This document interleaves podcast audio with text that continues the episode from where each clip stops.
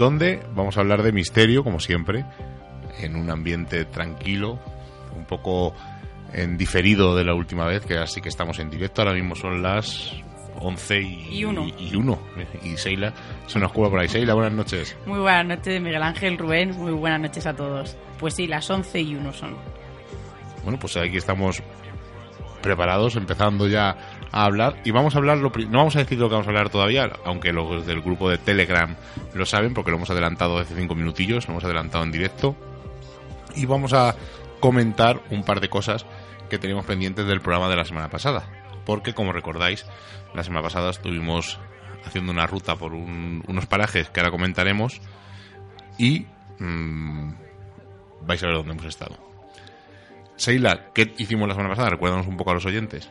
Pues la semana pasada eh, quisimos trasladar lo que es el intento de exploración a, la gente, ¿no? Porque muchas veces tenemos una imagen muy distorsionada de lo que puede llegar a ser una exploración, una investigación en la que llegamos en el sitio y parece que, que el sitio nos está esperando con un silencio absoluto, donde, donde todo parece un cuento, ¿no? Donde parece un escenario donde todo el atrezo está diseñado para nosotros, pero realmente, como, como pudisteis escuchar, no es así. Fuimos a uno de los sitios eh, que podríamos ¿no? encuadrar en, la en esa lista donde ocurren fenómenos paranormales, que es, eh, como no, estamos hablando de la Barranca, ese antiguo sanatorio que está en la Sierra de Madrid, y como y no hay más, o sea, es que fue la cruda realidad, el, el llegar, el no poder entrar, el tener que avisar a unos chicos porque estábamos preocupados por ellos, al volver a encontrarnos, el hacer un perfil un poco no alocado de cómo eran y sobre todo esas expectativas con las que con los que ellos iban a entrar. Y, para que veáis que pues como dice Miguel no que no todo lo que brilla es paranormal y yo creo que ahí tuvimos un ejemplo también eh, hoy lo que vamos a hacer es ese pequeño experimento que hicimos con, con la Ouija, con nuestro amigo Alberto y Johnny, y Johnny BL. Él también lo hizo en Hombres de Negro y de ahí han venido muchos audios en el que nos decían que en, ese, en esa práctica, vamos a decirlo entre comillas, eh, en esa sesión de Ouija se escuchaba algo, pero tú realmente has escuchado algo. Tú lanzaste y dejaste esa pregunta en el aire, ¿no? ¿Escucharemos algo? Pues mm, vamos a decir si hemos escuchado algo o no, pero yo creo que antes de decirlo nosotros, creo que vamos a leer los comentarios de iVoox, Perfecto. porque eh, los oyentes, algunos escucharon algo, otros no. Vamos a ver qué nos han dicho. Y empezamos por eh, Jesús López Mingo, que nos dice que le ha gustado ir con nosotros de, de experimentación y que no escucha nada extraño. Pues dos cosas, Jesús. Lo primero, que ahora te diremos a ver si escuchamos algo extraño nosotros o no. Y lo segundo, que como vives cerca nuestra, que desde Madrid, vamos, de, de Móstoles, oye, que cuando quieras quedamos un día, nos conocemos en persona y te vienes con nosotros a, a una exploración, que nosotros encantados. Ana María nos dice que no escucha nada raro y eh, Jesús le responde que él tampoco. Y nos dice que, que se, si se hace bien, que de la Ouija no ocurre nada. Nieves Álvarez nos dice completamente de acuerdo con lo que dice Seila de la Ouija. Cada vez que digo lo mismo, la gente se me echa encima. Yo, a ver, yo por parte también entiendo ¿no? que, que tenemos que superar esa barrera y que no va a ser muy difícil. Para la mayoría de las personas, la Ouija es invocación, posesiones y portales. Por mi parte, sigo intentando hacerlo yo sola, a ver si algún día obtengo algún resultado. Fercho nos dice, Carrefour tiene una C oculta en su logo entre el azul y el rojo.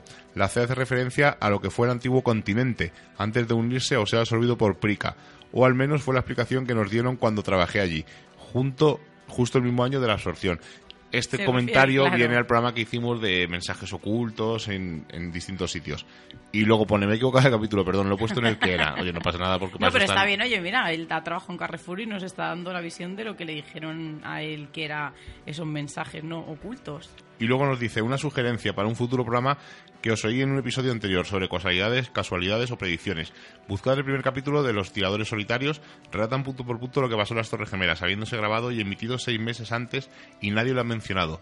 Creo recordar que en el que hicimos del 11 de septiembre lo comenté, porque soy muy fan de Expediente X y aunque Los Tiradores Solitarios aquí en España nos ha estrenado, eh, sé que se puede conseguir... eh, por artes un poco extrañas eh, en español neutro o en mexicano. Y creo que sí lo llegamos a comentar. No recuerdo si a ciencia cierta lo tendría que escuchar, pero creo que en el que hablamos del 11S y de las conspiraciones lo comentamos. Raúl nos dice Hola Miguel y Seila, como la vida misma, en este caso una experimentación en vivo. Además, Raúl sabe perfectamente lo que estamos hablando porque él también es un gran experimentador. Y ha compartido exploraciones con, nosotros. La Barranca, lugar al que hemos ido tantas veces. Anécdotas mil. Pero quisiera decir a favor de Seila, quiero decir, que se refiere a, a, esa pequeña anécdota de que pensaba que era un dron cuando era un avión, pues él dice que con respecto al posible dron que vio, no anda muy desencaminada en su visión de este aparato, aunque fuese por intuición. La última vez que fuimos en grupo por la tarde pude ver un dron a modo de vigilancia o filmación. Yo conozco este mundillo aeronáutico. A los 15 minutos nos esperaban unos policías municipales en el interior del recinto. Hablé con ellos y no hubo problemas, pero relacioné ese dron Mavic Pro con la, vista, con la visita de los municipales. Curioso, ¿no? Pues sí. A ver, lo mío sí que era un avión, que fue la primera, la primera sensación que tuve, pero bueno, es curioso que que lo digas y por lo menos también para ponernos en preaviso. Casualidad con lo comentado por Sela o realidad oculta por la administración local. Un abrazo y enhorabuena por este programa tan lleno de realidad in situ. Sabemos lo que es vivir eso. Genial. Pues sí, Raúl también es un gran experimentador y mucho de le recordaría, incluso yo creo que, estaría sonriendo ¿no? por, por las circunstancias que se nos dieron aquella noche. Y por último, nuestra querida Arpía, Arpía Channel, dice, al fin me pongo al día con vosotros. Me mantuve con el sonido a tope a ver si captaba algo, pero así de primera no escuché nada. Sobre la eutanasia, que es otro de los programas que hicimos, yo estoy plenamente a favor. Mi abuelo estuvo tres meses sufriendo por un cáncer fulminante y no había sedante que lo calmase. Lo tenían atado porque se quería levantar a meter los dedos en el enchufe para no sufrir. Yo era muy pequeña, pero todos me lo cuentan de esa forma. Si me pasara algo así, preferiría morir, ya que solo por mí, no, ya no solo por mí, perdón, sino por mis seres queridos al verme así y no poder hacer nada. Un saludo de la desaparecida bueno, desaparecida relativamente, porque en, el grupo de Telegram, que recuerdo, por si alguien no está suscrito y se quiere suscribir, vamos a suscribir, eh, comentar en el grupo cualquier tipo de tema, es Misterios en Viernes 2, en, en Telegram. Y si no, pues tenéis las redes sociales, en Facebook, en Twitter, arroba misterios en nubes, el correo misteriosenviernes arroba gmail.com, eh, bueno, mil maneras de contactar con nosotros y siempre que dentro de nuestras limitaciones, porque estamos muy, muy liados y esperamos deciros cosas muy buenas en un par de programas, eh, no tenemos tiempo básicamente de nada. Hay que decir que la comisión que se encarga de llevar muchos de los casos de, violencia de género, como se quería juzgar este caso de la pareja que, contamos ¿no? y con el que comenzamos el programa, se ha negado a juzgar a este señor por esta causa, por violencia de género. Y ahora sí que sí, Rubén, quita la música, vamos a poner los audios. Hemos cogido además un audio porque recordar que la primera, el otro punto de vista de esta experimentación lo podéis escuchar en el programa de Hombres de Negro de nuestro amigo Alberto Hernández. Y ahí tenéis pues eh, el audio. Está bien la comparación. Lo bueno es que tenemos dos audios para comparar.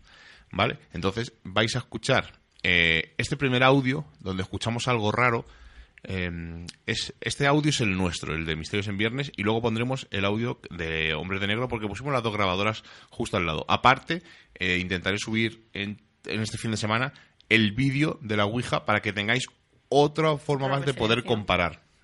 Entonces, eh, os lo voy a explicar cómo está. Está puesto dos veces repetido el cacho de lo que queremos escuchar algo. Está luego repetido dos veces muy rápido el, justo el, posible, la posible inclusión, la posible parafonía luego está aumentado y luego está ralentizado un 30% para ver si alguno entiende algo de lo que se oye. Eh, se, oye a Johnny hablar y entre medias de Johnny se oye una voz. A ver si entre todos... O, una posible voz, ojo. A ver si entre todos. Dale. Dos mesitas, no, mesitas redondas en la cual... Dos mesitas, no, mesitas redondas en la cual... No, no, no, Vale. A ver, ese es, el, ese es el audio. Johnny dice dos mesitas y entre medias parece que soy una voz que dice no puedo. Ponlo otra vez. Dos mesitas, no, mesitas redondas en la cual dos mesitas, no, mesitas redondas en la cual no, no, no, Vale, eso es este era nuestro audio. Este es nuestro audio. ¿Tú escuchas algo? El de, pon el de Johnny. ¿Pero escuchas algo? Sí escucho algo, pero yo creo, esta tarde revisionando y escuchándolo, yo tengo otra opinión. Rubén, ¿tú escuchas algo? Yo pienso que eres tú. Ah. que había dado la preescucha y solo me estaba escuchando yo. que antes me ha pasado que pido perdón porque al principio no se escuchado bien. No, te oímos, no te oímos nada. Yo creo que lo tienes un poco ahí bajo. No, No te oímos. Bueno, déjalo. Vamos a poner Ve, el otro mira, que audio. Rubén piensa que eres tú. Estaba diciendo Sí. que piensa que eres tú. Yo también pienso que soy yo. vamos, Fíjate, vamos, yo pienso que es Rubén. vamos a poner el otro audio. y, y dos mesitas, dos mesitas redondas y, y dos mesitas, dos mesitas redondas, dos mesitas, dos mesitas. más bajito. Vale, es que le hemos- se oye, el no puedo se oye más más bajito. bajito. Vuelvo a poner este último audio. y, y dos mesitas, dos mesitas redondas y, y dos mesitas, dos mesitas redondas, dos mesitas, dos mesitas. Oye, pero hay como un clack en el de Johnny que en el nuestro no se escucha. Antes de la incursión, ¿eh? Sí, pero no, yo- el, Como un clack. mm, no sé si fui yo o Rubén. Yo creo que somos uno de los dos. Yo creo que es Además, Rubén. primero que dibuja gráfica, eso es lo primero. Y yo creo que fue justo, porque claro, el resto del audio es como cuando tengo el golpe de todos al principio. Y creo que eh, fui yo que dije no puedo, o Rubén con la cámara diciendo no puedo. Eh, vale, ahora sí. se- Sí, ahora Más sí. Así, así más o menos. Oye, el micro está un poco especial. Sí, Sí. está. Eh, creo que fui yo que tenía la cámara en las manos y tenía que mover una botella de agua. Puede ser. Puede ser, ¿ves? Eh, Es que a mí me sonaba más la voz de Rubén. Vale, entonces no era tan grave como la tuya. lo, de- eh, lo ponemos como curioso, ¿no? Porque es un audio curioso, pero descartamos totalmente de que sea un... Oye, pero está muy bien la gente que la ha escuchado porque hay una incursión ahí que es No, no, diferente. esto es nuestro. Nadie, Ah, nadie ha este escuchado nada. Que era lo que habían dicho. Que no escuchaban nada, ah, que no escuchaban nada. El único audio que vamos a poner luego es del, del Vale. programa de Hombres de Negro, que sí comenta algo. Aquí somos nosotros. He puesto este audio porque me parece curioso y lo he puesto para, pues para demostrar que a veces, incluso con dos fuentes de audio, se nos puede pasar. Vamos a escuchar el siguiente audio donde también parece que se escucha algo raro. Vamos a escucharlo y ahora lo explico. Bueno, igual, el- está repetido dos veces, dos veces la posible inclusión, eh, al- eh, amplificado y ralentizado. Actívanos el meter, muévenos la planchette. Actívanos el meter, muévenos la planchette. Vale. Es justo cuando digo eh, activamos el meter y mueve la planchette, ahí entre medias oye un ruido. Ponlo otra vez. Actívanos el meter, muévenos la planchette. Actívanos el meter, Ahora. muévenos la planchette. Vale, aquí no se oye muy bien, pero pon el siguiente. Pon el, este es- el siguiente audio es el de Hombres de Negro. Actívanos el meter, muévenos la planchette. Actívanos el meter, muévenos la planchette. Parece que hay como un susurro, algo así. Pero yo, creo, que, es ropa. Sí, yo, también creo, que es yo ropa. creo que es ropa porque además estábamos en no estábamos cómodos, estábamos en una postura obligada casi. Yo creo yo creo que es ropa, es que cualquier movimiento de, además no me acuerdo lo que llevábamos no me acuerdo que llevábamos de, Nada, de el abrigo. el abrigo normal. O sea, tampoco hacía, porque hacía un poco de Es fresco, que no, pero... no me acuerdo ahora mismo, pero pero yo yo solamente sí, mira, dice Rubén que piensa a lo mejor también puede ser el movimiento de la planchette que, lo captara. Sobre la mesa, porque la plancheta, El aunque es de madera, eh, tiene una pequeña esponja, vamos a decir, o un, un poco de fieltro Sí, para que se mueva por el... Y puede ser eso.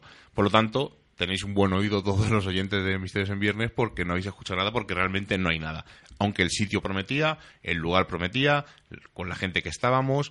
eh, La pre- su predisposición, sobre Exacto. todo. Y, y, y el sitio, bueno, el sitio, una ouija en mitad de una casa abandonada en mitad del campo, o sea, casi de película de terror, que los Warren hubieran hecho una gran película y en este caso no ocurrió nada. Pero curiosamente, eh, en el vídeo de Johnny BL en YouTube, ellos escuchan eh, una voz de una mujer. Así que vamos a ponerlo, que es el siguiente audio, y ahora lo comentamos muy rápido.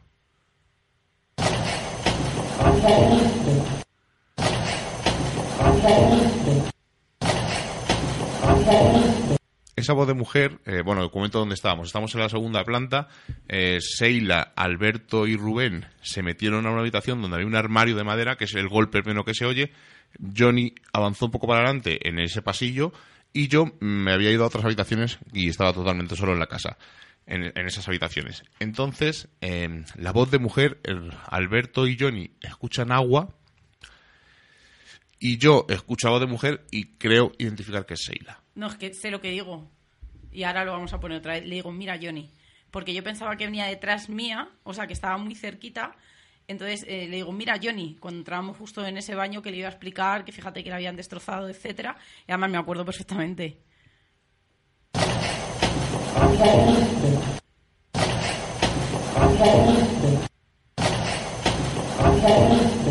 Y, y luego soy incluso una voz que parece que dice espera. ¿Sabes Además, toda la gráfica, o sea, del dibuja gráfica total, por lo tanto. mm, A ver, también son voces que ha dado la casualidad que son de Rubén, que nosotros la tenemos muy escuchada en muchos audios, eh, sonidos de ropa, la nuestra, la mía en este caso, entonces quizá para nosotros sea más fácil, pero entiendo perfectamente que Johnny eh, haya encontrado ahí algo que, que se saliera de la, de la realidad. Claro, en- de todas maneras, eh, nos preguntaron, eh, por ejemplo, Álvaro Álvarez nos preguntó que si escuchábamos lo mismo que ellos. No escuchamos lo mismo que ellos, a lo mejor estamos confundidos nosotros, evidentemente. Ellos escuchan como agua, entonces...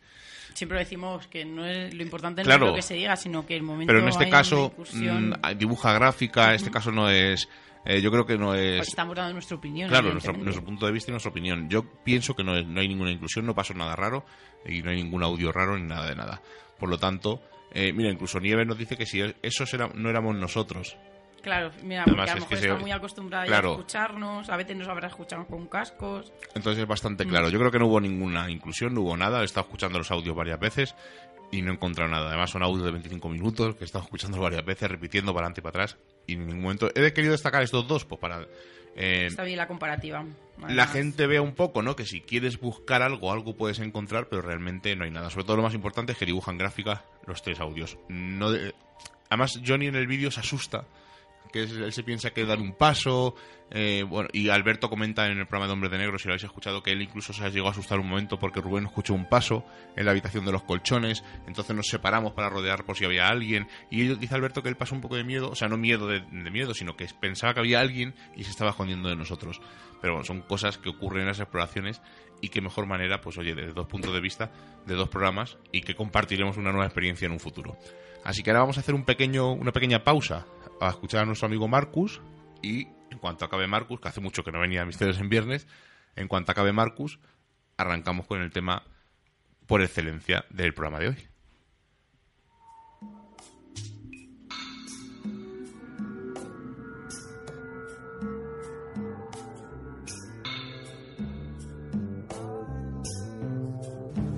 Buenas a todos, bienvenidos a una nueva entrega de Enigmas Misteriosos e Inexplicables, el podcast. Yo soy Marcus Polvoranca y hoy quiero hablaros de una leyenda fascinante, una especie de precursor de las modernas teorías en torno a la existencia de grupos de poder en la sombra como los Illuminati o el Club Bilderberg, que se remonta al siglo III a.C. y que nos lleva muy lejos hasta la India. Cuenta la leyenda que existió en aquel periodo remoto un rey muy poderoso, el rey Asoka, que tras una sangrienta victoria en la que obtuvo el dominio de una importante provincia de lo que hoy es la India, aterrado por la barbarie que había desatado la batalla, cuentan las crónicas que cerca de 100.000 muertos, decidió dar un cambio en su vida y, convertido al budismo, trasladó esa conversión religiosa a su política, que a partir de entonces pasaría a ser pacífica, y creó, con el fin de proteger el conocimiento del mal uso por parte de la humanidad, una sociedad secreta en la que nueve desconocidos, nueve sabios, se encargarían de proteger, cada uno por su lado, el compendio de conocimientos acumulados hasta entonces relativos a nueve disciplinas distintas que a partir de entonces se desarrollarían hasta el día de hoy bajo su protección y digamos bajo su tutela. La leyenda, que fue popularizada en los años 60 por el mítico libro El retorno de los brujos de Berger y Pauls, parece haber sido recuperada para Occidente primero en el siglo XIX por un autor francés de nombre Jacques Oliot y más tarde en los años 20 del siglo XX por el británico Talbot Mundy. El hecho de que estas dos referencias modernas partan de dos escritores de ficción ha restado credibilidad a la leyenda y ha hecho que no se haya tomado demasiado en consideración por considerarla más bien fantástica, pero hay que decir que es una leyenda fascinante. Primero porque establece un antecedente a, como decíamos al principio, esas teorías de la conspiración moderna. Los nueve desconocidos son un precedente a los modernos Illuminati de Baviera o a esa idea que se difunde desde posturas conspiracionistas del Club Bilderberg y el sentido de sus reuniones. En segundo lugar, esta leyenda supone una explicación muy sugerente a todas esas incógnitas que plantea el enigma de esas otras humanidades que parecen haber existido antes de nuestra era poniendo sobre la mesa que todo ese conocimiento que parece atisbarse en las grandes construcciones megalíticas, por ejemplo, o en esos misteriosos hallazgos arqueológicos que se producen frecuentemente en todo el mundo y para los que parece no haber explicación, puedan partir de un conocimiento previo que a partir, de el, a partir del surgimiento de esta revolución, que lo fue, tal y como explica la historia de manos de este emperador, fue reservado a unos pocos, oculto a la mayoría, retirado del dominio público de manera similar a como sabemos que intentó hacer también el emperador chino Qin Shi Huang en la antigüedad, eliminando todos aquellos textos anteriores a él con el fin de elevar su gloria. Merece la pena hacer un repaso a las nueve disciplinas contenidas en los nueve libros protegidos por estos nueve sabios, porque son bastante curiosas y en su mayoría disciplinas bastante modernas. La primera de ellas, según el libro El retorno de los brujos, es la sabiduría correspondiente al control del pensamiento de las masas y la propaganda. La segunda corresponde a los secretos de la, de la, fisiología. Explica, por ejemplo, cómo matar a un hombre con solo tocar un punto concreto de su cuerpo. Y el judo, de esta manera, eh, partiendo de esta hipótesis, podría proceder de, saber, de saberes filtrados procedentes de este libro.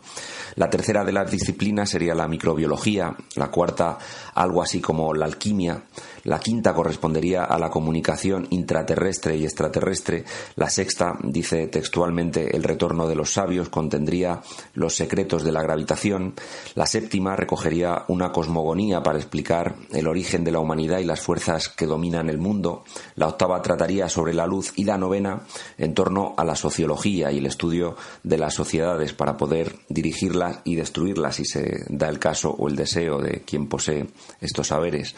Como vemos, se trata de un compendio de saberes que en una época tan remota hablamos, como decíamos, del siglo IV antes de Cristo, proveería a los gobernantes, a quienes tuvieran acceso a estos conocimientos, de un poder inmenso, mezcla de saberes científicos impropios de, la, de, esta época, a nivel sociológico, propagandístico e intelectual, y a nivel también tecnológico, en lo que respecta a todas esas posibilidades que ofrecen algunas de estas disciplinas, como el control de la gravedad, el poder de transmutar metales y fabricar oro, por poner un ejemplo, o a nivel de comunicaciones. Ciencia ficción, si se quiere, del pasado que los propios autores del retorno de los brujos reconocen como una leyenda, una leyenda apasionante, como decimos, que conectan, no obstante, con determinados momentos de la historia posterior en la que se especula, se especulan con, el posible contacto de estos nueve sabios con personajes importantes de la historia de Occidente, como por ejemplo el Papa Silvestre II, ese papa que conocerán los seguidores del padre Ventura, el protagonista de mis novelas sobre Toledo, especulando con la posibilidad de que eh, sus supuestos poderes mágicos, los de este papa, pudieran haber estado relacionados con el contacto con esta sociedad secreta. Yendo más allá y tomando esta leyenda como una posibilidad histórica, los autores de este libro, Pauls y Berger, dan a entender de alguna manera que tal vez el desarrollo experimentado por la ciencia occidental a partir del siglo XIX podría haber sido algo relacionado también con esta sociedad. No sabemos muy bien si por medio de alguna filtración consciente de los sabios que se hayan encargado posteriormente de la custodia de estos de todos estos saberes o por alguna filtración no autorizada, algún robo de información. En fin, como veis, la tradición de conspiraciones de sabios o poderosos en la sombra que dominan el mundo es algo que viene de antiguo, tal vez una simple fantasía o tal vez, como muchas otras leyendas, con algo de cierto que debemos tomar en consideración y que tal vez nos ayude a comprender mejor nuestra historia, nuestro presente y nuestro futuro y muchos de esos misterios que solo parecen explicarse por la intervención de algo sobrenatural, algo que parece escapar a la lógica histórica que han querido imponernos y que no cuadra del todo con la realidad de las cosas. ¿Qué os parece esta leyenda de los nueve desconocidos? Como siempre, estaré encantado de conocer vuestras opiniones. Yo, de momento, me despido hasta la próxima entrega de Enigmas Misteriosos e Inexplicables, el podcast. Un abrazo a todos. Eh, hasta la semana que viene. Bueno, pues ya sabéis que Marcus viene a visitarnos de vez en cuando, cuando menos nos lo esperamos, y no sabemos si volverá la semana que viene o no. Ya sabéis que es un podcast que hizo Marcus. Eh, tiene unos 10 capítulos más o menos, y los estamos poniendo poco a poco aquí en Misterios en Viernes, y no descartamos que cuando se acaben, Marcus nos grabe pequeñas piezas en exclusiva para Misterios en Viernes, junto con los audios de nuestros colaboradores asiduos como Isaac Campos o Álvaro Anula. Por que esta semana les hemos dado libres, les hemos dado dos semanas de descanso para que cojan fuerzas y a partir de la semana que viene vuelvan a contarnos historias tan curiosas de Madrid o leyendas curiosas o ese archivo de papel que nos cuenta Isaac que nos sorprende con esas publicaciones tan curiosas. Seila, ahora sí, la semana pasada estuvimos de excursión o de exploración y vamos a hablar de ello, ¿no? Un poco por encima. Además fue un viaje muy intenso en el que eh, tuvimos muchas gratificaciones, vimos sitios súper chulos, sitios que nos encontrábamos que no sabíamos que íbamos a, a ver y yo creo que, que fue de esos viajes que, que se nos van a quedar grabados. Pues fuimos a la tierra, a la cuna de los famosos conquistadores del Nuevo Mundo como Pizarro, Hernán Cortés, Pedro de Valdivia y como os imaginaréis estamos hablando de Extremadura, compuesta por Cáceres y Badajoz, que son las dos provincias más extensas de España. Como hemos dicho, hemos visto sitios chulísimos, un convento, eh, un monasterio, hemos visto las estatuas del Mirador de la Memoria, que yo para mí no es de las cosas más bonitas de este viaje, sino de las cosas más, más bonitas que he visto en mi vida, porque es ese homenaje que se hizo a los caídos, a todas las personas que fueron encarceladas, torturadas, exiliadas, desplazadas de la guerra, de la guerra civil. Y yo creo que se encuentra en el Valle del Jerti. Yo creo que es un homenaje súper bonito, en un lugar y en un enclave único, de una belleza espectacular, en el que el primer cartel que te encuentras ya te pone los pelos de punta, pero cuando miras un poco hacia arriba y te encuentras con, con ese anciano, esa mujer y esos dos hombres, ¿no? que cada uno tiene una expresión de enfado, de tristeza, de, de esperanza e incluso de, mirar a nada, yo creo que, que se te ponen, como digo, no los pelos de punta. Y no solamente el hecho por el que están ahí, sino también lo que ocurrió, porque hay que decir que nada más eh, se dieron luz verde ¿no? estas estatuas y cuando la gente empezó a ir a verlas, pues subió un grupo de desalmados y les empezó a disparar, ¿no? El, el- escultor que lo hizo, no entiendo, ¿no? Porque han querido volver a matarlos. Entonces yo creo, además, no solamente por el paraje, de verdad, hay que ir a ver la cara que tienen esas esculturas porque es uno de los homenajes más bonitos que he visto nunca. No sé si estarás de acuerdo conmigo. Sí, a mí ya sabes que no es una cosa eh, que me apasione las esculturas o tal, pero desde luego el lugar, eh, las vistas que había y las figuras que eran bastante curiosas. Todas de piedra porque son de piedra. me llamaron un poco la atención, pero vamos, sabes que a mí los- esos miradores y me decanto más por las cosas abandonadas o, las- o los sitios curiosos. Desde luego en Extremadura hay muchos sitios, lo que no hay es muchos lugares para experimentar, sino que hay muchas leyendas, ¿eh? ¿verdad? Porque podemos hablar del duende del ladrillar, el fantasma de Saucedilla, la pantaruja, y lo que queremos es contaros historias no tan conocidas, algunas sí son bastante conocidas, pero otras menos. Y voy a arrancarme yo porque seguro que todo, si os digo el hombre pez, Pues de todos- Liérganes. Todos recordaremos de Liérganes, pero en Extremadura hay otro hombre pez, curiosamente. Y estamos hablando. Y no por la central, y no por- como el pez de los Simpsons. vamos a decirlo. Estamos hablando en las Urdes, más concretamente el- en Aceitunilla, que es uno de los pueblos que componen las Urdes. Las Urdes, tierra de gnomos, de hadas, de brujas, de todos esos personajes ¿no? que forman nuestro folclore popular, que yo creo que, que es un sitio mágico, como tú dices, pero no solamente para ir a ver un sitio, sino para vivirlo. Yo creo que las Urdes hay que vivirlas. Además, es uno de los libros eh, de Iker, que fue cuando se le dio a conocer, casi eh, fue el primer libro que hizo, el de Urdes. Y creo que es el mejor libro que tiene, para mí, desde mi punto de vista, porque es el auténtico, Muy ¿no? El Iker explorador, además, el sí. Iker que recorría España montado en su coche. o sea. Bueno, pues os digo que allí en, en Aceitunilla hay una laguna conocida como la Madra- Madroñosa y que a, a mediados de los años 30, de 1930, eh, Pedro Martín vivió una experiencia que cambiaría su vida para siempre. Y según le contó su hijo a Iker Jiménez, cierto día Pedro se encontraba bañándose en esta laguna y nadaba hacia la orilla cuando pudo observar un extraño pez gigante sumergido bajo él y pues este hombre se asustó y lo que hizo fue acelerar el ritmo para intentar salir de esta laguna. Nada más llegar a la orilla y mirar hacia atrás a ver qué era ese pez, eh, dice que un escalofrío le recorrió la piel. A unos 10 metros de él, más o menos, se encontraba una extraña criatura gigante de aspecto similar a una sirena y nadaba por la superficie, además eh, moviéndose en zigzag, ¿no? Como para demostrar que estaba ahí y un poco decía este hombre como que se burlaba. Dice que se mantuvo unos segundos observando a aquel ser y de repente vio pues eh, el tamaño, como hemos dicho, que dice que tenía unos 10 metros, voy a repetir, que era de color grisáceo, que tenía unas aletas que parecían estar a medio formar y una larga cola gruesa. Pero sin duda lo que más le impactó fue el rostro, pues el anfibio tenía una cara grande con muchas similitudes a un rostro humano, pero totalmente deformado. Dice que tenía el rostro como, como si fuera aplanado, como si fuera achatado, y que la mirada era de una persona, pero que se encontraba muy, muy triste. Desde luego es otro hombre pez, o en este caso una mujer pez o una sirena, no tan conocido como el famoso hombre pez de Liérganes. Pero también hay historias, aunque está bastante conocida, como la Virgen de Guadalupe. Pero en, en un programa de Extremadura misteriosa no podríamos dejar de hablar de la patrona, como bien sabéis, que es la Virgen de Guadalupe. Pues eh, una antigua leyenda nos cuenta que la imagen fue realizada en un taller de escultura fundado en Palestina en el siglo I por San Lucas Evangelista y siglos después fue venerada en templos de Acaya y Bizancio. Posteriormente, el Papa Gregorio Magno le regaló esta escultura a San Leandro, arzobispo de la Sevilla visigoda, y este arzobispo colocó la imagen en una ermita a las afueras de la localidad. Durante la invasión musulmana del 711, los cristianos de esa ciudad la depositaron en una caja y la escondieron junto al río Guadalupe, en la zona de la serranía de las Villuercas, al pie de la Sierra de Altamira. Y allí quedó oculta hasta que en el siglo XIII se le apareció la Virgen a un vaquero de la provincia de Cáceres llamado Gil Cordero, junto al castillo de Alía, y le dijo que existía una escultura de ella junto al río Guadalupe y que debería de encontrarla. Imaginaros, ¿no? Gil Cordero se encontraba cerca de ese río y, no sabía lo que había ocurrido. Y de repente se le perdió una vaca. La buscó, la buscó, la buscó y al final la encontró muerta. Pues ¿qué hizo? Para aprovechar su piel y la carne fue a desollarla.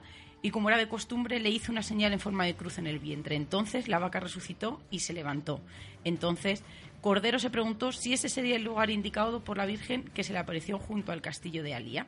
Excavó y efectivamente a un metro de profundidad encontró la caja con la Virgen en su interior. Golpeó unas piedras e hizo una cabaña donde depositó a la Virgen pues a modo de una ermita improvisada. Fue a la iglesia de Cáceres donde informó al clérigo todo lo que le había eh, ocurrido y el deseo de la Virgen de recibir culto en ese lugar. El clérigo evidentemente no le creyó y posteriormente llegó a su casa enfadado eh, pues eh, estaba no estaba ofuscado no estaba eh, diciendo cómo puede ser no que les esté hablando de la Virgen que le haya dado pruebas de lo que me ha pasado con la vaca y aún así no se lo no se lo creen. Pues eh, la vida o la Virgen o no sabemos muy bien qué le puso otra prueba. Cuando llegó a su casa encontró a su hijo muerto y rezó para que la Virgen le devolviese a la vida y de esta forma todos creyeran en su historia milagrosa. Cuando los clérigos se dispusieron a oficiar el entierro de aquel hijo, de repente volvió a la vida, se levantó y dijo que una mujer le había ayudado a levantarse. Entonces, evidentemente, los clérigos creyeron lo que había contado aquel pastor, aquel hombre, ¿no? Que le ocurrió aquel episodio con la vaca y ahora después, posteriormente, con su hijo y fueron a ver si era verdad eh, que aquella cabaña había sido construida y donde estaba aquella virgen y efectivamente allí estaban. Y también nos cuenta la leyenda que Alfonso XI se encontró por primera vez con esta ermita en 1330 cuando se encontraba de cacería. Se encomendó a la Virgen de Guadalupe en la batalla de Salado en 1340, resultando victorioso. Por este hecho decidió reformar la iglesia, añadirle edificios adyacentes y hacer un albergue para los peregrinos. Es una historia curiosa que había que comentarla. Porque Sí, porque tiene tintes paranormales, tintes divinos. Fijaros, una resurrección. Bueno, dos. Dos. eh, la de la vaca De y, aquel, del- y aquel niño. Yo creo que es una leyenda chula en la que la Virgen de Guadalupe es un lugar de peregrinaje muy grande. Yo he tenido la oportunidad de, estar en varias ocasiones y merece la pena no solamente por la creencia de, aquella Virgen, sino por, todo el entorno ¿no? donde se encuentra, porque como estamos diciendo, yo creo que, que Extremadura tiene una magia muy especial. Una cosa que me encanta es que casi todos los pueblos del mundo, y sobre todo de España, hay una casa del miedo, ¿no? Y no se sabe por qué se llama la casa del miedo. Siempre hay la casa. Yo en, en el pueblo de mi madre, en Huelva, en Paimogo, eh, no estaba dentro del pueblo, pero estaba en las afueras. En el tiemblo también. Había una casa del miedo donde ocurrían cosas extrañas. Sí, en Ávila. Pues aquí vamos a hablar de la casa del miedo de la Codosera. Y es una casa donde ha habido muchas leyendas alrededor de ella. Y dicen que han ocurrido fenómenos paranormales tanto dentro de la casa como fuera de la casa. Se cuenta más o menos que a principios del siglo XX la familia que vivía en aquella casa sufrió durante años un auténtico calvario debido a los fenómenos extraños que sucedían en ella. Los hechos hablan de en seres domésticos que se desplazaban solos, puertas cerradas con llaves que se abrían durante la noche, eh, útiles de cocina como puede ser unas cucharas, un tenedor, eh, que aparecían revueltos al amanecer y los ordenaban por la noche antes de acostarse, o cántaros que se precipitaban desde el pollete donde estaban puestos y caían al suelo y se rompían. Pero la casa no comenzó realmente a tener fama de casa del miedo hasta que un hombre llamado Manuel Estrella no vivió un suceso en su interior. Manuel pasaba por la casa con un carro tirado por unas mulas y al llegar frente al inmueble las bestias se pararon en seco negándose a dar un paso adelante. Por más gritos y palos que este hombre le propinaba a los animales, estos no se movían. Y en el momento en el que más enfadado se encontraba, Manuel recibió dos sonoras bofetadas en pleno rostro. Se quedó pálido, no sabía de dónde habían venido y se bajó del carro y huyó corriendo. A partir de ese momento se le empieza a conocer como la Casa del Miedo, y estos hechos tuvieron una gran incidencia en el pueblo, y llegaron incluso a afirmar que el mismísimo diablo o el mismísimo Satanás habitaba dentro de esa casa, o habitaba en ese lugar, porque dice otra leyenda que a partir de las 12 de la noche surgían de esa casa siete cabezas, que no eran más que siete fantasmas que poseían a todo aquel que se encontrase a su alrededor. Curiosamente, lo más antiguo del lugar, de, este, de la Codosera, dicen que de repente apareció la Virgen eh, hacia el año 1945 para así mantener la calma del lugar y quitar un poco ese terror de que Satanás vivía por allí cerca. Ahora os hablaré de otra casa de, del miedo, pero antes vamos a hablar de un lugar que da también, o nos lo han querido vender como un lugar que da bastante miedo. Fíjate, vamos a hablar de un sitio al que teníamos muchísimas ganas de ir, en el que está en la mayoría de guías eh, misteriosas y de lugares tenebrosos por excelencia.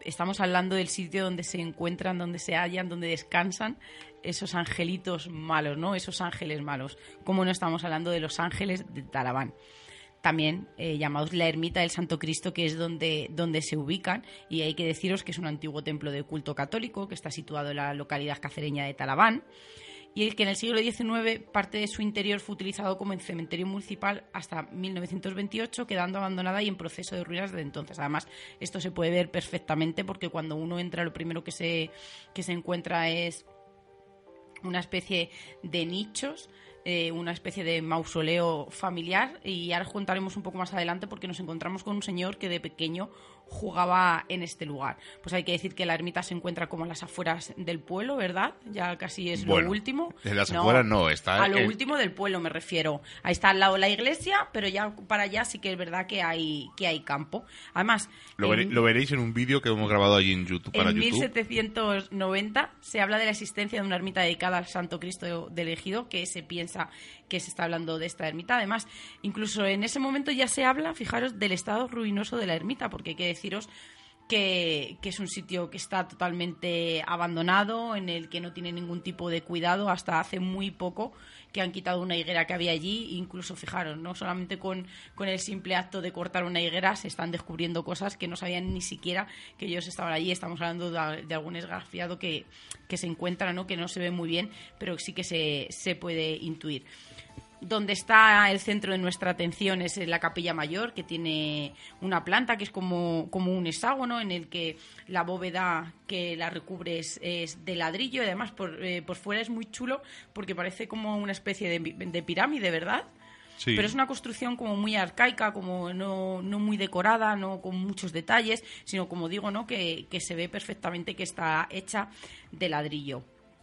Pues aquí, en esa bóveda, en, la parte baja de, la bóveda, ahí es donde se encuentran esos 21 personajes alados con una expresión muy extraña en las que nos enseñan sus dientes afilados y que, y, fíjate, más que la sonrisa quizá, Luego también lo que impacta un poco es la especie de capirote con el que, con el que cubren sus, sus cabezas. Pero lo más importante de todo es que bajo estos personajes aparece la fecha 15 de marzo de 1628, con una inscripción en latín que se refiere a un salmo del Antiguo Testamento, en concreto al profeta Isaías, en el que viene a decir algo como fue ofrecido porque Él lo quiso y Él cargó con nuestros pecados. Cuéntanos un poco lo del Señor que nos encontramos. Pues mm, cuando llegamos allí, pensamos, primero pensábamos que estaba un poco como alejado, ¿no? Que es como lo que te lo venden tanto en programas de misterio como en grupos de investigación y realmente está pegado al pueblo. Además, en el vídeo lo veréis claramente. Lo que más es curioso eh, es que es un cementerio lo ha comentado Seila, pero se ven los huesos por allí, los nichos. Eh, está dejado de la mano de Dios, que es, lo más nos dijo triste. que muy bien, ¿verdad? Nos dijo que es que el cementerio había sido posterior que a la ermita, a la construcción de la ermita, y que lo habían hecho pues un poco como para pues para pues para recubrir, ¿no? Para adecuar a, que, a aquella estancia, no solamente a aquella, a aquella ermita y por aprovechar el terreno.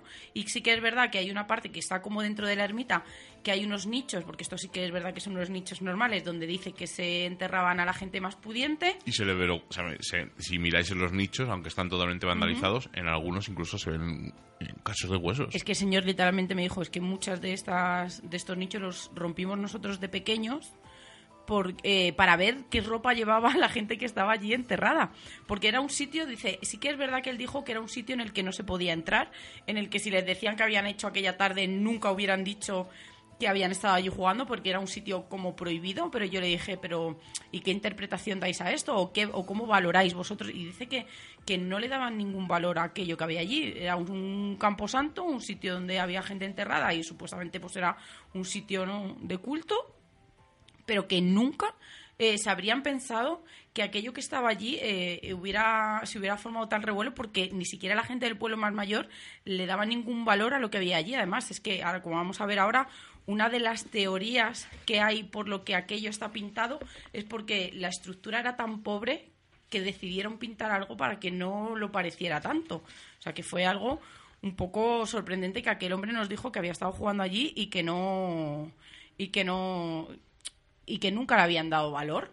Bueno, pues cuéntanos esas teorías tan curiosas. Pues la primera, en la que más o menos eh, todo el mundo eh, puede tener un poco de en común, se dice que, como hemos dicho, no, Eh, aquella cita se refiere a aquella parte, no, de Isaías que dice que aquellos angelitos eh, están allí, no, para para defenderse del demonio y que es una manera de, de hacerlo. Otros dicen que son eh, angelitos, ¿no? Esos ángeles que están en el purgatorio y que nunca van a tener un descanso. Y en el 2012, sobre todo a raíz de, todo esto, ¿no? Que sabemos que empezó a salir en, en, las tele- en la televisión, me parece que en una, en una televisión de allí Extremadura, en Cuarto Milenio, pues también se dice que pueden pertenecer a la Edad Media, a la Orden de Alcántara, aunque y al temple, aunque no cuadran mucho las fechas, pero sí que es verdad que, que es una de las teorías, pero sobre todo el, pues esto, ¿no? La def- esa defensa ante el demonio y sobre todo eh, lo más curioso, ¿no? Que están ahí porque a alguien le pareció bien pintar aquello solamente por tapar aquella pobreza del lugar.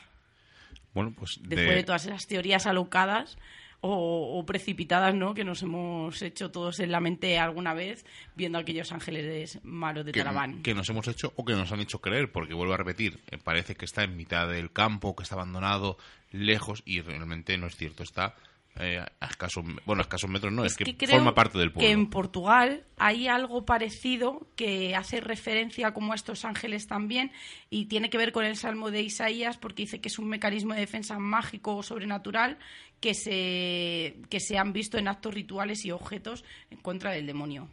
Bueno, pues vamos a hablar de la Casa del Miedo de Herbás, que es otra de esas casas que os he comentado. Y esta está en pleno centro de Herbás, está en la calle Gabriel y Galán, está en los números 2, 4, 6 y 8, ocupa cuatro portales o cuatro fincas y eh, se la conoce, sobre todo, es fácil de reconocer por su gran fachada y sobre todo por unos pilares que sostienen eh, parte de la terraza con motivos templarios. Cuentan que los ancianos del lugar que al anochecer esa casa era origen de una gran cantidad de ruidos espeluznantes como gemidos, gritos, lamentos o incluso el arrastre de cadenas, que curiosamente es algo parecido a lo que hemos oído hoy. Esta casa, pues como os imaginaréis, fue el lugar de mucha especulación y antiguamente había sido una cárcel preventiva del Santo Oficio. Cuando los trinitarios abandonaron Hervás, un ingenioso contrabandista alquiló la casa maldita, por esos rumores que corrían, para guardar los productos con los que hacía el extraperlo. Con el fin de mantener a los vecinos autoridades lejos de la casa, aprovechó esta mala reputación y los continuaba alimentando por las noches eh, porque se disfrazaba y hacía ruidos con cadenas, hacía gritos, alaridos, por lo tanto puede ser que esa historia que contaban los ancianos tenga más que ver con esto que con lo que realmente ocurría. Pero, curiosamente, en el año 1836, con la desamortización de Mendizábal, la casa fue comprada por un notario del pueblo que la convirtió en las cuatro viviendas que se ven actualmente en Herbas. Casa del Miedo, real, ¿no? Oye, ahí tenéis la historia. Y desde luego es curiosa cómo se aprovecha este contrabandista de esa fama. O realmente la fama nace a raíz de ese contrabandista. Ahí os dejamos y cada uno que saque su conclusión. La niña del Valparaíso. Extremadura, tierra de luminarias, de luces populares, de humanoides, de avistamientos. Yo creo que, solo nos falta ¿no? nombrar, como no, esa dama blanca o esa niña de la curva. Estamos hablando de la niña de Valparaíso, como, como así la llaman. Cuentan que la noche cerrada, una niña vestida de primera comunión con un rosario en la mano, unos guantes blancos y un librito en la izquierda se aparece en el pie de la carretera que une Peraleda de la Mata cerca de la aldea abandonada del Valparaíso. La niña se queda mirando, no tiene expresión y al poco tiempo se desvanece. Pues esto es lo que dicen de los cientos y los decenas, muchos, no, no sabemos exactamente si se podrían eh, testificar cuántos o anotar, pero sí que son muchos los testimonios que nos hablan de esta niña. Pues hay que deciros que es un despoblado en el que tuvo mucho auge, fue en, en un que apareció más o menos sobre la Edad Media, pero luego más tarde en el siglo XV volvió a repoblarse porque se desplazaron los vecinos que habitaban Santa María de la Mata, que está cerca, y aquí es donde lo llamaron Valparaíso, Valparaíso perdón, o Valle Delicioso. Hay que deciros que ahora eh, actualmente está vallada y solo existe la torre de la iglesia y la tienen muy venerada porque dicen que la charca que se forma a su alrededor, pues ese barro que se forma, posee propiedades milagrosas. Pues hay que decir que a finales del siglo XIX una comitiva de carruajes volvía de la comunión de una de sus integrantes cuando al pasar por las ruinas de Valparaíso aparecieron una manada de lobos perros salvajes, algunas versiones incluso serpientes que asustaron a los caballos huyendo a galope. En su vida no se percataron de que la niña que había hecho la comunión no estaba y que seguramente se había caído del carruaje. Rápidamente volvieron al lugar para rescatar a la niña, pero jamás pudieron dar con ella. Esto queda aquí. Se supone que es un suceso aislado, pero no, porque en los años 50 cuando una familia volvió a casa después de que la niña hubiese hecho la primera comunión, tuvieron un accidente en ese mismo punto en el que la niña falleció y otro testimonio que, podemos añadir, ¿no? puntualizar, es el de Gorgonio Fernández, que tuvo dos eh, encuentros con, con, esta niña. Hay que decir que trabajaba en la central nuclear de Almaraz y tenía que pasar por allí para ir a, a su casa. Dice que era el año 92 o 93. Dice que regresaba en coche desde, desde el trabajo. Y dice que de repente eh, vio como la imagen de una niña eh, que estaba como quieta a unos 50 metros de donde él de donde él se encontraba y que él pensó que hace una niña aquí en la carretera pero dice bueno seguro que me encuentro con sus padres un poco más hacia adelante que ella se ha quedado un poquito atrás pero cuando llegó a su casa dice que ya no le había echado cuenta así que dijo si no me he encontrado con nadie no entonces supo que algo raro había ocurrido pero justo un año después eh, volvió a ocurrirle algo muy, muy especial. Pues dice que él ya casi había olvidado aquel encuentro que, había tenido con aquella, con aquella niña, cuando de repente en el mismo camino apareció nuevamente ante sus ojos. Pero esta vez sí que, sí que se miraron, ¿no? Sí que tuvieron un contacto visual. Dice que, que lo extraño es que en ese momento le vino pues todas las historias de esa niña fantasma que le habían contado, pero que no tampoco la definía de esa manera, porque él no la veía como algo etéreo, sino que la veía como algo muy físico. Y dice que en el momento en el que se miraron, la niña, la niña desapareció. Así que tenemos un caso más, fijaros este caso de carruajes antiguos en el que aquella niña vestida de comunión murió en aquel punto y que dicen que se aparece una y otra vez. Y esos casos o accidentes que han ocurrido en ese mismo lugar. Bueno, pues eh, hemos nombrado por encima el caso del ensotanado, el fantasma de Saucedilla, y en un programa que hablamos sobre ello, eh, Seila dijo que habían visto unas luces eh, después de haber visto a este fantasma. Bueno, pues hemos encontrado un testimonio de gente que vio esas luces unos días antes, incluso no unos días, sino casi un mes antes. Y dicen que la tarde del 12 de julio, Eduardo Redondo y Emilia Vadillo pasaban por la carretera que conduce hasta Casa Tejada y que de pronto ambas se quedan paralizadas al ver cómo un extraño objeto luminoso se posa sobre el centro de la calzada a muy pocos metros de ellas. Dicen que no es demasiado grande, pero que emite una luz muy potente y cegadora. Y tras unos minutos de confusión, aquel supuesto ovni o ovni desapareció en silencio, creando a su alrededor un remolino de polvo. Las ancianas, como os imaginaréis, muertas de miedo, se fueron corriendo hacia el pueblo. Pero curiosamente, ese mismo día, sobre las 10 de la noche, un grupo de personas se encontraban sentadas charlando en la terraza del bar Los Faroles y de repente uno de los presentes llamó la atención del resto al ver un extraño resplandor a lo lejos, que se desplazaba hacia el pueblo precisamente por la carretera que viene de Casa Tejada. En un principio pensaron que, pues, que sería un coche con las luces largas puestas, pero desecharon tal idea cuando la misteriosa luminaria no parecía detenerse, sino que empezó a ganar altura. Aquella enigmática luz les planteó muchas dudas sobre el pueblo y estuvo durante mucho tiempo eh, inmóvil sobre él durante casi casi 10 minutos y parecía como si estuviese observando lo que ocurría en el pueblo. Dicen que en cuestión de segundos, tras pasar esos 10 minutos, y en silencio, se fue poniendo rumbo hacia el espacio exterior. Tras su marcha, aseguraron que dejó una extraña estela de polvo luminoso que se mantuvo flotando en el lugar durante unos días. Si esto ya de por sí es curioso, unos cuatro días después, el 14 de julio, otros testigos volvieron a divisar un misterioso objeto en los cielos del pueblo. Dice que ya se habían echado la noche, que estaban varios clientes en el bar de los faroles, en la puerta del bar, charlando, y vieron como un objeto de gran tamaño sobrevoló sus cabezas.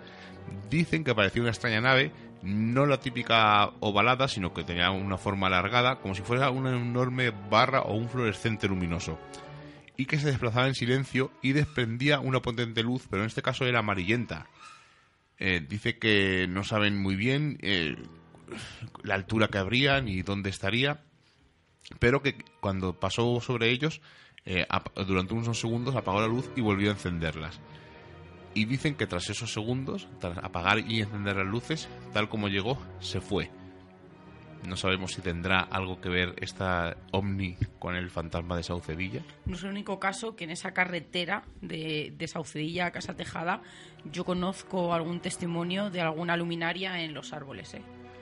Bueno, pues lo dejaremos para un futuro. Es la misma carretera. Vamos a hablar del mantel de Coria. Pues sí, hay que decir que cuando leí el libro de, de Lourdes Gómez, el de los enigmas de la, de la iglesia, me, ha sorprendido porque había muchas cosas de reliquias muy importantes o de algunos casos milagrosos que nunca había oído. Y uno de ellos eh, tenía alguna noción, pero nunca me había documentado mucho sobre él, y es el mantel de Coria.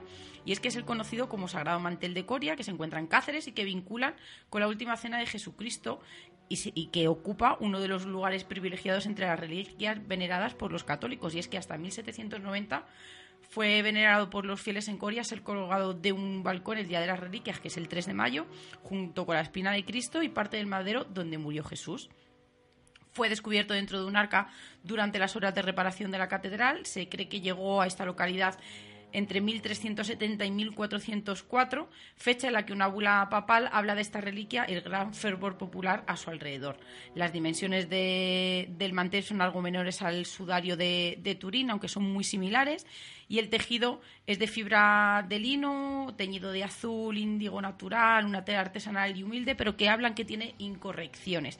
Y hablamos de incorrecciones porque como hemos hablado en el pasado, esa apreciada reliquia era expuesta y desplegaba desde el balcón para que, para que la gente pudiera verlo y os podéis imaginar qué era lo que, lo que pasaba. Pues evidentemente todo el mundo, y no, no vamos, nadie se podía resistir a la tentación de tocarlo. Y no solo de tocarlo, sino que había gente que se llevó trozos, trozos que eh, posteriormente han ido devolviendo al templo y lo han hecho bajo secreto de confesión porque evidentemente al enterarse de lo que realmente suponía lo han devuelto para que todo el mundo eh, a ver si eran capaces de completarlo ¿no? y se pudiera hacer un estudio para, para ratificar ¿no? que es real. pues hay que decir que una Jackson, que forma parte del equipo de, de muchos de los estudios que se ha hecho sobre, sobre la sábana santa, comenzó a estudiar el mantel de Coria y lo hizo en dos veces, en dos visitas con su equipo en 2006 y en 2007, en la que realizó mediciones, fotografías, extrajo dos fibras de lino y una de tela teñida de azul. Pues el investigador americano de origen judío tiene la teoría de que la sábana santa compartió mesa con el mantel de Coria, es decir, fue una de las telas que se utilizaron en la última cena en la que los discípulos y Jesús perdón, celebraban la Pascua. Durante esta fiesta judía en el que se conmemora el paso, el significado de Pascua, de Dios rescatando al pueblo de Israel, se coloca un mantel debajo de los alimentos y un segundo mantel para protegerlos del polvo del desierto. Y se, se supone que debían de permanecer 40 años hasta llegar a tierra prometida. Pues según señala eh, eh, José de Arimatía, encargado de dar sepultura al cuerpo de Jesucristo, eh, no es que fuera de compras, como dicen ellos, no para encontrar con qué sudario envolverlo, sino que fue una de las telas de las que habían utilizado aquella noche en esa cena con el que se le envolvió y quizá esa también fue eh, la sábana de Turín tenemos, ¿no? Y este mantel de Coria. Pero no es el único estudio que se hace, porque hay que decir que actualmente el Centro Español de Sintonología está pendiente de formalizar estudios para, como digo, no evidenciar que aquel trozo de tela, vamos a llamarlo así, entre comillas, es real y que pertenece a la última cena. Una leyenda muy chula alrededor de una ermita, de la ermita de Tentudía. Y vais a ver por qué viene el origen de este nombre tan extraño, de Tentudía. Corría el siglo XII, no, perdón, corría el siglo XIII y el reino de Castilla se encontraba inmerso en plena reconquista de los territorios ocupados por los musulmanes. Pues estamos en el- bajo el reinado de Fernando III, también llamado el Santo, cuando en 1242 en Mérida un guerrero luso llamado Pelayo Pérez es nombrado gran maestre de la Orden de Santiago y el propio Fernando III le encomienda la dura tarea de reconquistar el reino de Sevilla. Durante su descenso desde Mérida hasta Sevilla, pues a la altura aproximada más o menos de Calera de León, se toparon con los sarracenos, que les impedían el paso y les hicieron frente. Ambos ejércitos se enfrentan en una batalla cruenta como la que eh, va a ocurrir este lunes en Juego de Tronos entre los eh, caminantes blancos Esperemos, esperemos. seguro. Y desde el primer día de esta contienda, pues la balanza se de- empieza a decantar de- al lado de los cristianos. Pero esta batalla ocurrió en un día y curiosamente, pues como ocurre todos los días, el día llega a su fin. Y la noche detendría la batalla, por lo cual los cristianos eh, perderían eh, pues la ventaja que estaban teniendo sobre los árabes. Y el capitán del ejército, Pelayo, viendo que la noche estaba a punto de llegar, decide ponerse eh, en una zona apartada y hinca la rodilla en el suelo él y le implora ayuda a la Santa Madre con las palabras Santa María, detén tu día. Como en los tiempos bíblicos, sus palabras fueron escuchadas por la Virgen y el sol se detuvo en el horizonte, el tiempo suficiente para que los cristianos lograran la victoria. Como agradecimiento, Pelayo ordenó construir una ermita donde poder venerar a la Virgen y la situaron en la cima del monte más alto de la comarca. Se construyó bajo la advocación de Santa María de Tudía. Por lo tanto, de ahí viene ese monasterio, o vamos, esa ermita de Tentudía. De Tentudía. Pues me estaba acordando ahora mismo que estaba como cuando Gila llama por teléfono y dice, ¿en la guerra? Sí, dice, pues oiga, espérese a mañana que, que estamos muy cansados, ¿no? Pues lo mismo, Parecido. casi. Sí, me estaba, me estaba recordando. Cuéntanos esa historia sobre una olla.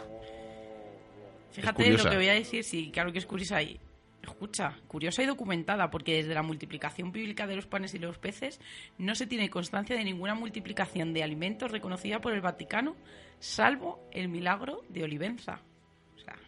Que yo creo que, que es algo Poco, curioso. poco ¿eh? cosa. Curioso. Imaginaros, domingo 23 de enero de 1949, Hogar de Nazaret. Hace poco. Es que es, Es que no hace relativamente tanto, hace nada. 1949. Pues es una institución benéfica que, que montó ¿no? el cura del pueblo, que estaba muy preocupado ¿no? por la hambruna que se estaba sufriendo en aquella época, que se llama este señor Luis Zambrano. Pues el sacerdote se las para que los niños tuvieran al menos un plato caliente con la que llenar el estómago, pero se dio cuenta de que también había muchos padres y madres que no tenían que comer. Entonces pidió a las familias más pudientes que echaran una mano y los domingos llevaran alimentos a este hogar. Ese domingo la familia de turno no apareció y se encontraron con decenas de bocas hambrientas y apenas tres cazones de arroz que Leandra Rebollo, la cocinera de la institución, decidió calentar en una olla pequeñita para que por lo menos pudiera comer una familia. Leandra echó los puñados de arroz en una olla mientras decía ¡Ay, Beato! Y tus pobres sin comida, invocando al feato Juan Macías, al que tenía gran devoción por ser el patrón de su pueblo. Entonces, la cocinera se fue a hacer otras cosas y al, volver, vio que la olla rebosaba de arroz sin salirse. Enseguida nos, dice que, que les avisaron y allí estuvieron presenciando lo que era un hecho extraordinario. Veíamos cómo brotaba, el arroz condimentado del fondo de la olla y se llenaba una y otra vez. Dicen que eh, cogían los cazos, la vaciaban y de repente aquellos granos volvían a brotar. Dice que creyó evidentemente que era una broma. Dice, yo no vi el arroz que se echó al principio, dice un hombre que fue testigo, pero al empezar a vaciar la olla para ir llenando las vasijas para los niños y mayores, veíamos cómo del fondo de la olla empezaba a brotar otra vez granos de arroz condimentado hasta que se llenó otra vez. Terminaron de comer los niños hasta saciarse y trajeron algunas ollas grandes de matanza que se llenaron otra vez con ese arroz que brotaba de aquella olla pequeña que estaba en la hornilla. Pero tampoco hizo falta alimentar con carbón vegetal durante todas las horas que obró el milagro. Desde la 1 hasta las 5 de la tarde en que llegaron, dicen que ya no había más casas a las que llevar arroz y que ya habían comido todos.